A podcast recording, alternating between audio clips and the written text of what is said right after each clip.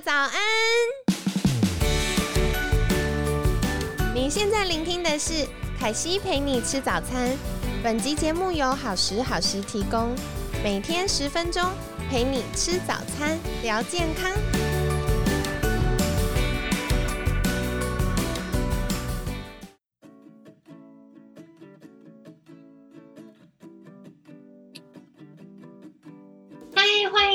凯西陪你吃早餐，我是你的健康管理师凯西。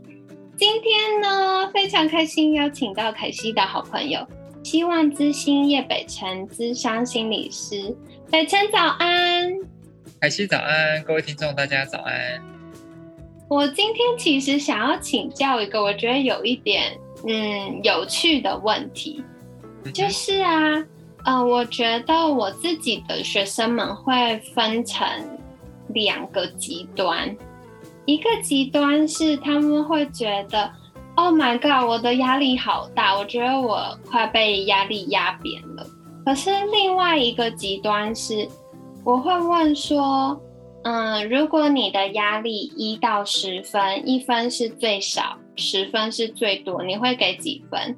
然后他们就说，嗯，可能两三分吧。然后我就说，哎，不对呢，你的那个自评表啊，就是一些身体状况的打勾的表，他评完都是压力的分数超高，都要爆表了，可他自己无感。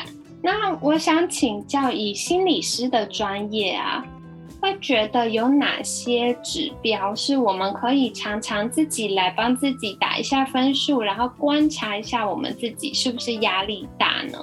这个其实很有趣因为讲到压力的话，我我个人觉得，像刚刚凯西用的那个方法，是我几乎呃跟压力有关的演讲都一定会用的。那这个其实，哎，这个真的我觉得凯西这很棒。哎，你从哪里学到的？还是你自己想到的？因为我每次都问学生说，你觉得自己压力大不大？他们都说大或不大，然后我也听不出来到底大还是不大。是是，没错没错没错。你知道压力大不大这件事情太抽象了，对，会变成说，我就会觉得说，天哪，我压力好大，或者是说，哦，我压力哦不大吧，还好。如果我们用一到十分，哈，有一点像是说，我们加入了一个像温度计一样的意象。我们就会突然把一个很抽象的压力的感受，变成一个具体可以测量的呃量化的指标。那我觉得这个主观评估其实蛮重要的。那有些时候，像刚刚凯西只有问说压力几分嘛，我不知道你后续还会不会问其他的问题。嗯，通常这个问题可以有非常多的变化。我觉得各位听众朋友也可以自己评估看看。首先，你就是呃给自己一个。通常我会觉得有一个 range 啊，有一个时间的历程，或者是比如说过去两周，嗯，你可以平均一下过去两周你的压力有多大。一分是代表说哦很轻松，没什么压力；十分代表压力超大，快爆表了。对，所以平均过去两个礼拜，你的压力平均有几分？啊，这个时候我就会强调说，不是现在哦，好，也不是今天早上哦，昨天晚上哦。不是过去哪一天某个人惹你生气的时候，而是平均这两个礼拜以来你的压力有几分？我觉得这方法很好哎，因为通常我都觉得我压力超大，我才约心理咨商。可是我一想到我要去找心理师了，我就很兴奋。然后等到见到心理师本人，都还不用开始。我就瞬间觉得好，我压力都结束了。所以如果问当下，是是是超不准。对，的确的确，这跟你知道很多病人看医生也是一样啊，就是哇，这是跟护理师抱怨说哪里不舒服啊，干嘛干嘛，结果医生来查房的时候，然后一看到医生就说啊，我都还好还好，还好啦，也没这么严重啦，这样。但我觉得凯西那个提到的是另外一件事情，我觉得很有趣，也的确有个案跟我讲过类似的话。他说他原本想要问我可不可以提前跟他见面，因为比如我们我们已经谈到一个地步了，然后就会时间开始慢慢拉长。原本原本每周见一次面，那变成两个礼拜见一次面。然后他就说他有一天他突然觉得说哇这个事情实在是很苦恼，很想要提前跟我约。结果他就开始想说，如果他跟我见面了，我会问他什么？我会跟他讲什么？结果他就开始想一想，然后就说：“哎，我想一想之后，就突然觉得好过多了，而且知道自己要怎么做。”哇，好棒哎！对啊，我就觉得说：“天哪，这太棒了！”好，所以很多时候这也变成一种自己的内在力量，对啊。对。那刚像我们继续回到刚刚那个哈，平均两个礼拜你给自己的压力平均是几分？这是第一个问题。这个问题有后续很多延伸的方式。那我就会问说：这个分数你自己觉得满意吗？你觉得 OK 吗？啊，如果如果你希望这个分数再小一点，哎，甚至再大一点哦，有的人会觉得说：哎，我好像不够皮绷的不够紧，要给自己大一点压力。太酸酸了。对。那那你你希望这个分数再高一点吗？或低一点？那你希望这个分数要到几分？你觉得是合理的，或者是你想要的？那我就会问他说：那何以你现在？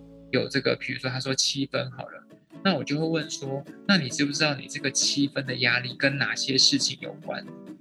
这个就是我用一个这种呃量化的评估之后，事实上他去连接到他生活中的压力源。你你可能会说哦，压力好大，那压力为什么大？其实你不是很清楚。可是我现在评估你压力，你帮自己评估有七分，那我就会问说，那这七分跟哪些事情有关？这个时候，他就慢慢可以讲出来，他生活有哪些压力源。那有了压力源之后，我们或许就可以做一些，比如说排序，哪些事情要先处理，哪些事情要放比较后面，啊，或者是针对这些压力源，你可以怎么做？啊，那这个后续就会有非常多讨论的地方。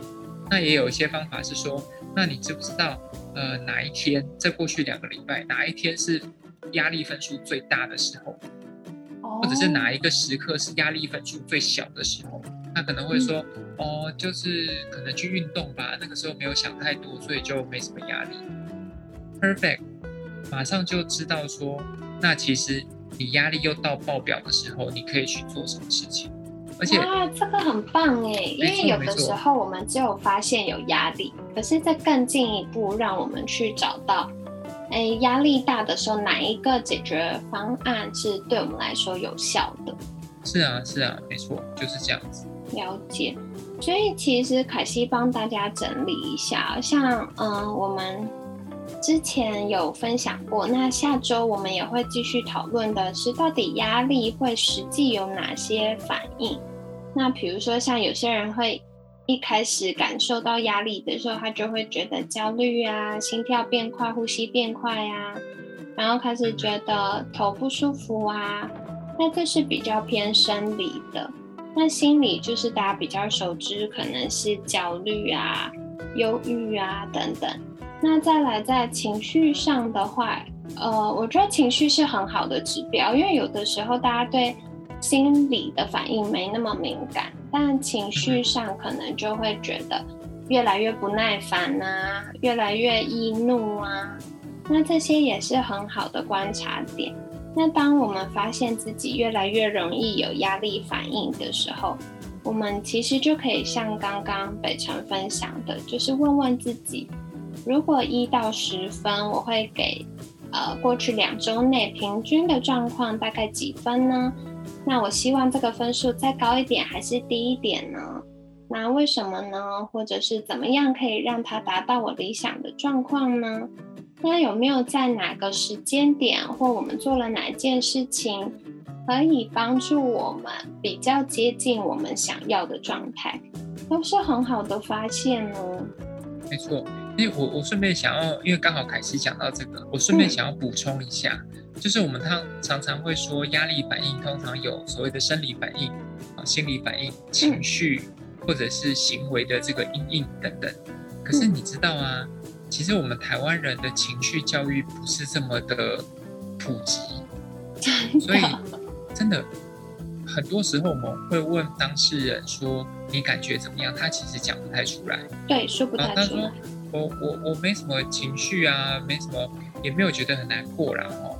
但是心理师哈，我跟你说，我有觉得哈，自从生病之后，加因为我比如说癌症病人嘛，啊，确诊之后，我是觉得还好啦，那遇到就面对嘛。对。只是哈，我常常就觉得头痛哎，可是医生检查也没有说什么脑部有什么变化，我就觉得头痛。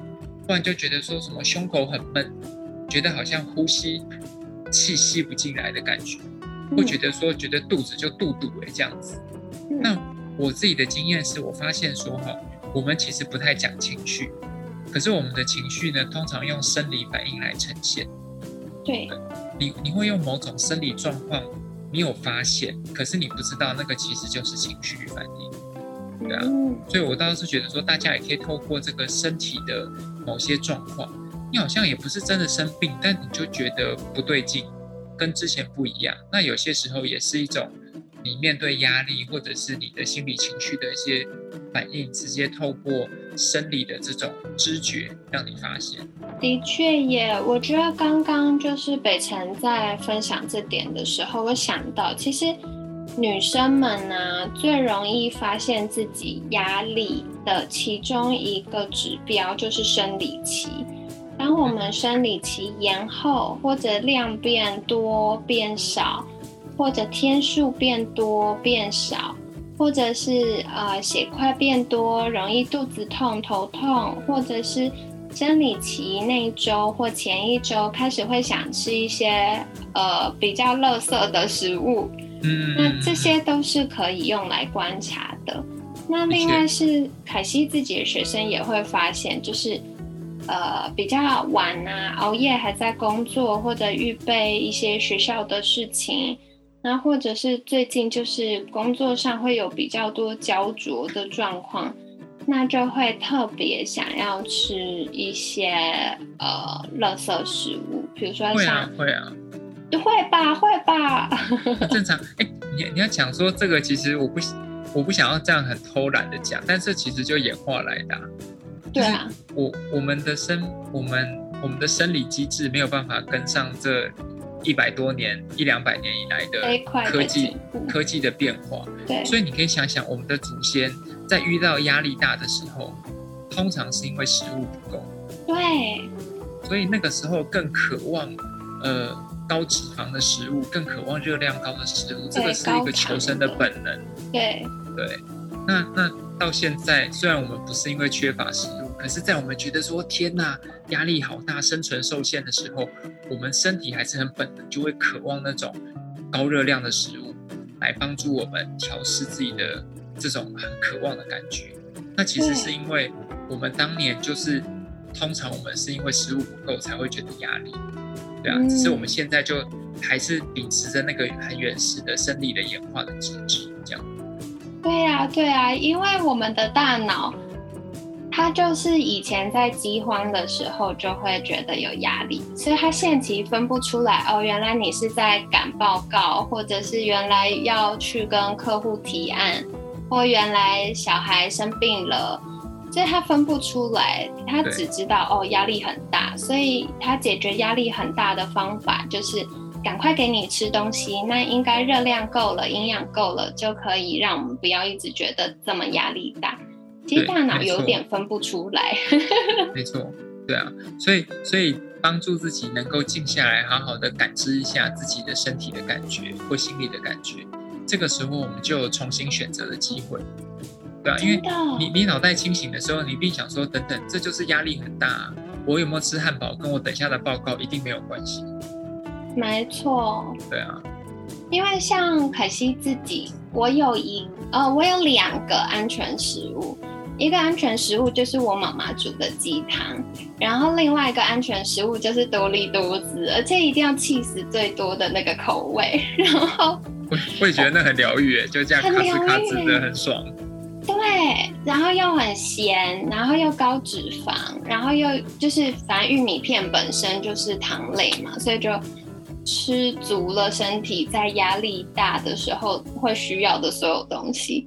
但是我觉得的确像北辰说的，就是当我疯狂想吃那个东西的时候，我就会就对我来说，它是一个明确的指标。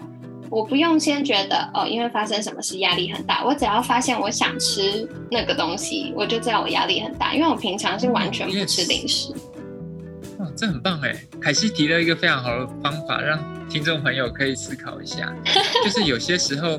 因为我们刚才讲说，压力反应有生理、心理跟情绪，还有行为的阴影嘛。对。那凯西这个发现自己压力的方法，就是所谓的行为阴影。就他一发现他想要抓这种垃圾食物来吃的时候，他就知道自己一定是压力开始比较大了，对啊，那对大家可以去思考一下，你平常比如说哇超想抽烟，还是说什么呃超想喝可乐的时候，对，或者是我今天就是一定要订到手摇饮料，而且全糖全冰。对，你发现你有这些行为想想要这样行动的时候，你反过来思考一下，对你这是压力反应，你最近压力怎么了？你现在状况，我我觉得这个是凯西给大家很好的提醒。对，我觉得这对我来说很有帮助。然后我觉得，嗯，当我们发现自己有压力之后啊，在那个当下。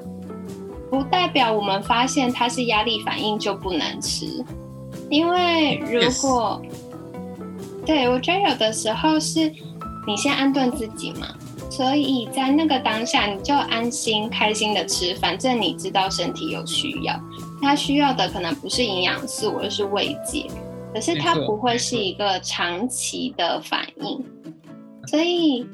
嗯，吃还是吃，你就不要想会不会变胖了，就是一包多利多滋了不起，三百多大卡而已。所以吃完之后，好好喝水，好好睡觉，然后再来想想，对于压力这件事该怎么处理。那另外一个是，有可能你想完之后发现压力没那么大，你或许在那个当下就不需要吃它，你可能发现你需要的是。去阳台站一站，吹吹风，或去散散步，或者是哎大脑疲劳而已，多喝一点水就解决了。没错，没错。我觉得它会在我们嗯觉得好崩溃、很失控的时候，有很多的指标跟方法可以帮助我们更多的辨认自己现的状态。没错，因为我我自己觉得哈，身为心理师，我自己觉得是。呃，你对自己有更充分的觉察，你就有重新选择的机会。你之前是不假思索就抓来就要吃的，而且吃一包哪够哦？不像凯 西这么这么有自制力，他说他就吃一包就好。搞不好你就是买对我吃一包啊，可是我买的是那种大卖大卖场超大包，一包四五八九十块那种，然后一口气把它吃完，这有可能哦。就是对。嗯，我会觉得刚刚凯西很重要的提醒就是，并不是说你完全不能这么做，而是你很清楚知道说啊，我现在这是压力反应，那我我需要吃吗？我有没有其他的选择？我可以做其他的事情吗？或者是那我现在就是觉得不舒服，我就是想要吃一下。哎，我也会啊，我也会觉得我我就需要很需要那种所谓的 comfort food，就是帮助自己安抚自己的食物。可是那这个时候我提醒大家一件事情就是。如果你很确定你现在就是要寻求这个 comfort food，我希望你给自己五分钟、十分钟，全然的专心的吃它。换句话说，你不是拿着这一包，然后继续一边看着电脑，然后一边处理工作，然后一边无意识的把它塞到嘴巴。我劝你停下来，好好的去感受这个。哇，刚刚凯西说多利多子嘛。哎，然后里面这样刷刷刷刷这样摇一摇，还有那个沙沙的声音，然后闻到那个味道，哇，又香又辣，然后把它放到嘴巴里面，然后慢慢的咀嚼它，充分的去感受那个食物的味道，它的触感，它在你的嘴巴里的口感，就是你要让这个 comfort food 的这种安抚的功能极致化到最大，对不对？比如说刚刚凯西说妈妈的汤。那你就是很专心的坐在餐桌前面，这个汤热热的，然后专心的好好的把它喝下去，一边喝下去，感受那个温度从口腔慢慢通过食道，好像让整个身体都变暖和。那那在这这五分钟、十分钟之后，你的整个的内在能量是重新 refresh，重新回到你觉得很很有力，可以面对困难的时候。那我觉得这样这个 comfort food 就非常的有价值。我觉得吃就是无论如何吃都是一件开心的事，所以即使是在我们需要安抚情绪的时候吃这个东西，真的就像北辰说的，我们要让我们全部的感官一起参与在当中，然后让我们的大脑充分的感受到被安抚这件事。然后另外小小就是跟大家分享。其以生理的角度来说啊，当我们在压力大的时候，会增加肠黏膜破损的状况。换句话说，如果我一边吃一边觉得很有罪恶感啊，会不会变胖啊？不健康啊？那对不起，你的免疫城墙一直在倒塌的时候，那些坏东西更容易跑到身体里。可是你吃的很开心，然后肠黏膜有正常的变厚。它其实可以保护我们的身体，那了不起就是呃身体要加班把这些东西丢掉而已。可是它不会有这么无法挽回的，然后感觉很罪恶的坏的影响。其实没有这么严重的。好，所以跟大家分享喽，就是希望今天。也让你们有更多的工具可以来观察自己。那不论是觉得自己属于压力山大的那一派，还是觉得哎我都没有压力呀的那个病视感太低的那一派，好啦，我们都往中间走。就是哎，我发现我有压力，但是我有更多的工具和方式照顾自己。其实有的时候跳脱自己的位置。然后在想象中变成一个第三者的角色，在看待发生的事情或看待自己的反应，有的时候会觉得很有趣哦，会有点想笑，然后嗯，压力就可以稍微缓和一些了。跟你们分享啦。那在节目尾声也一样，想邀请北辰，是不是再更多跟大家分享？如果大家想要获得心理咨商相关的资讯，或者是觉得哎，我想要试试看跟心理师聊聊天，那可以到哪里找到你呢？嗯，我可以在我的公开资讯在脸书的粉丝专业，那大家可以搜寻“希望咨询叶北辰咨商心理师”，大概搜寻我的名字，或者是呃，刚刚我的粉丝专业“希望咨询”，希望就是 hope 的那个希望。然后资就是资商的资，然后心理的心，所以这些地方都可以找到我。那同时我也觉得说，大家可以上网搜寻，就是比如说可以从智商心理师工会各地方工会，他们都会有一些就是智商所的资讯。那大家也可以在这边找到，在你就近的地区找到合格的智商心理师，可以寻求专业的协助。哇，太感谢了！的确，因为有的时候可能觉得要跟咨商师约会很远，那其实也可以找自己，比如说离住家或办公室比较近，然后同时有合格执照，然后有专业训练的心理师，那也可以去试试看。其实凯西自己的。咨商体验当中，我也换过好几位心理师。那有时候换心理师不是因为，嗯，心理师不专业啊，或者是呃觉得怎么样？其实很多时候有可能真的就是因为距离，然后再来是风格。所以我觉得大家也不要太严肃的看待这件事，你就当成遇到一位专业又可以信任的朋友。然后跟他讲一讲你的事情，那或许他可以透过他的专业来引导我们发现更多照顾自己的方法。那如果真的遇到哎风格不是那么合适的咨商师，也不用担心，还是有很多其他不同的风格可以去尝试。那跟大家分享喽。那今天也很感谢希望之星叶北辰智商心理师的分享。每天十分钟，健康好轻松。凯西陪你吃早餐，我们下次见啦，拜拜。好，拜拜。